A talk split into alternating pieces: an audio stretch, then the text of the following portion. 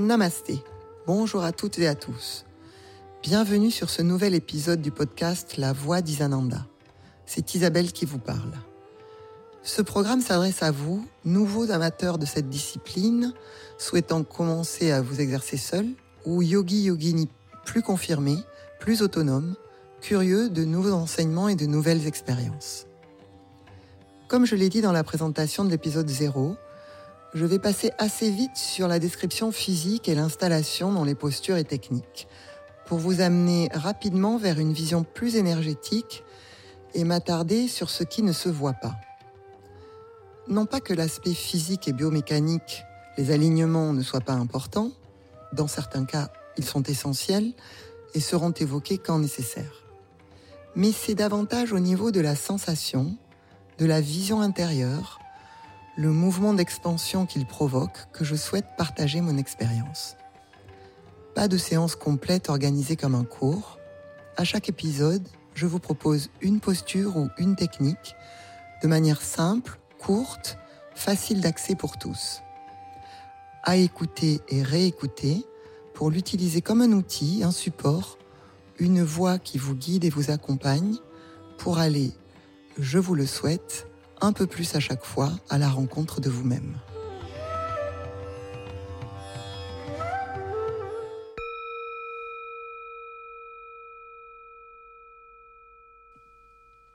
Dans cet épisode, j'ai choisi de vous parler d'une posture euh, qui est pratiquée dans le yoga moderne euh, très souvent pour, euh, dans l'initiation des, des, jeunes pratiquants quand ils s'installent entre des postures, ça peut devenir une posture de récupération, notamment dans les pratiques de Ashtanga Vinyasa.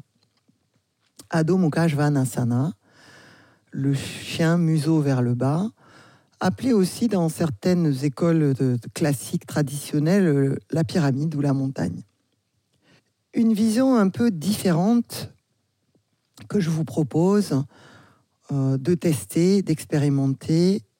Je constate malheureusement bien souvent que euh, beaucoup de pratiquants font cette posture en force, en ayant beaucoup de mal à trouver euh, de la détente dans cette posture, et ne la comprennent peut-être pas euh, comme on, on, on peut l'envisager d'un point de vue énergétique.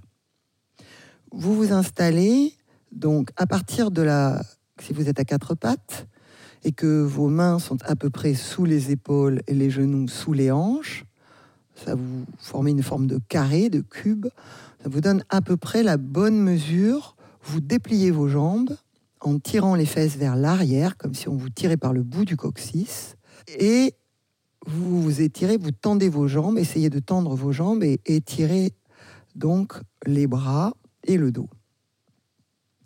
C'est là donc tout l'enjeu, pour moi, va se placer dans d'où vient la force pour que vous puissiez vous installer confortablement et comprendre l'intérêt de cette posture. Les bras, les mains sont placés sur le tapis à peu près largeur d'épaule. Pas trop large, pas trop serré. Les pieds, de la même manière, euh, largeur de hanche. En gros, vous pourriez tirer deux parallèles qui partiraient des index, des majeurs, se prolongeraient dans, le long des bras, du dos jusqu'aux ischions, les os qui sont dans les fesses, et descendraient ensuite le long des jambes, des ischions jusqu'au talon. Ces deux lignes qui, ou quatre, qui se rejoignent en haut de la pyramide au niveau des ischions des fesses.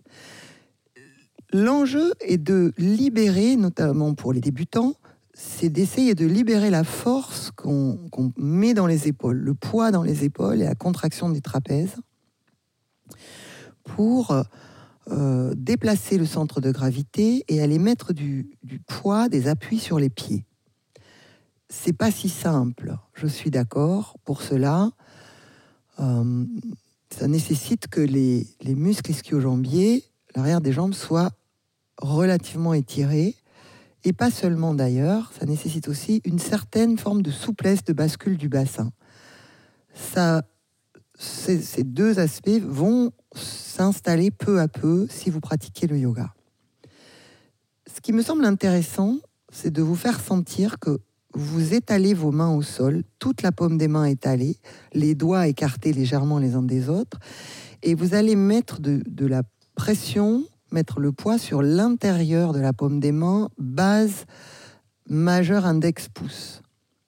On a souvent tendance à aller s'appuyer sur l'extérieur des mains, ce qui euh, amène à plier légèrement les coudes et mettre de la tension et du poids sur les épaules. Plus vous allez étaler la main, pousser l'intérieur de la main contre le sol et aller mettre de la force sur cette base-là, mais aussi dans tous les doigts jusqu'au bout des doigts.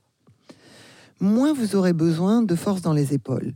Cette force va vous faire tourner les bras légèrement, les biceps, étirer les bras, replacer les épaules différemment.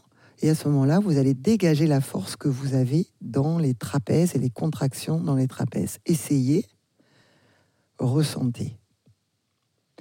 Lâchez absolument la tête et le cou.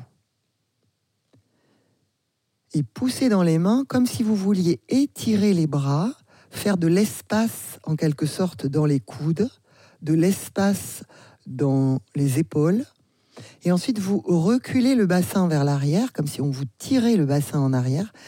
Là aussi, comme pour étirer ces deux lignes parallèles qui partent des doigts jusqu'aux ischions. Comme pour faire de l'espace entre les vertèbres. On n'est pas dans la force, on est dans l'étirement. Pour cela, pour faciliter cela, relâchez vraiment l'abdomen et relâchez vraiment la gorge, le visage détendu, comme une esquisse de sourire se place sur votre visage.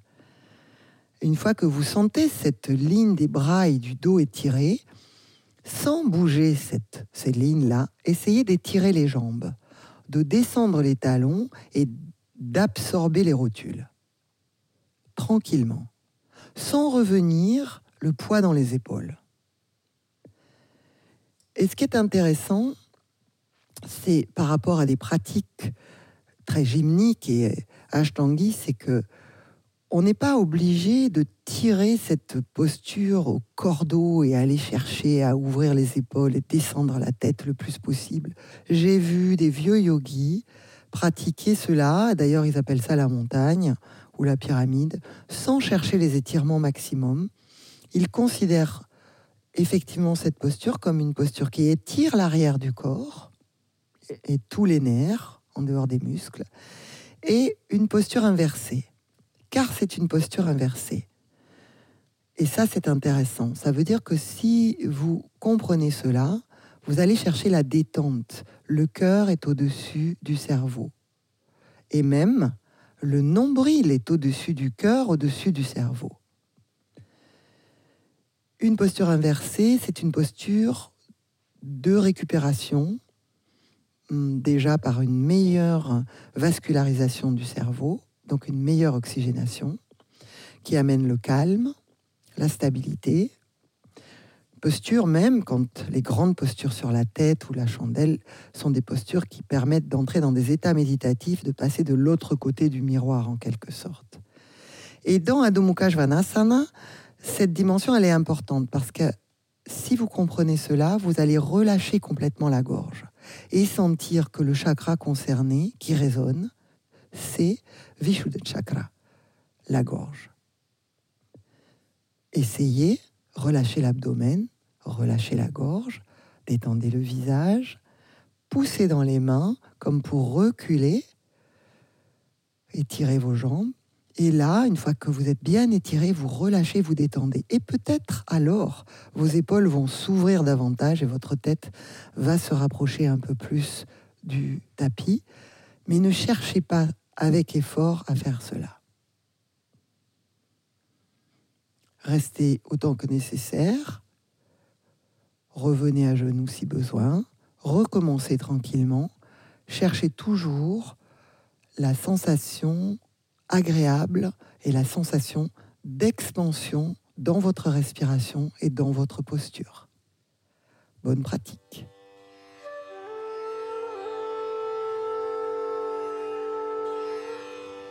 Merci d'avoir écouté la voix d'Isananda. Si ce podcast vous a plu, n'hésitez pas à laisser un avis ou un commentaire. Pour toute question ou information complémentaire, vous pouvez me retrouver sur mon site Isananda Yoga ainsi que sur les réseaux sociaux. Toutes les informations en description. À très vite!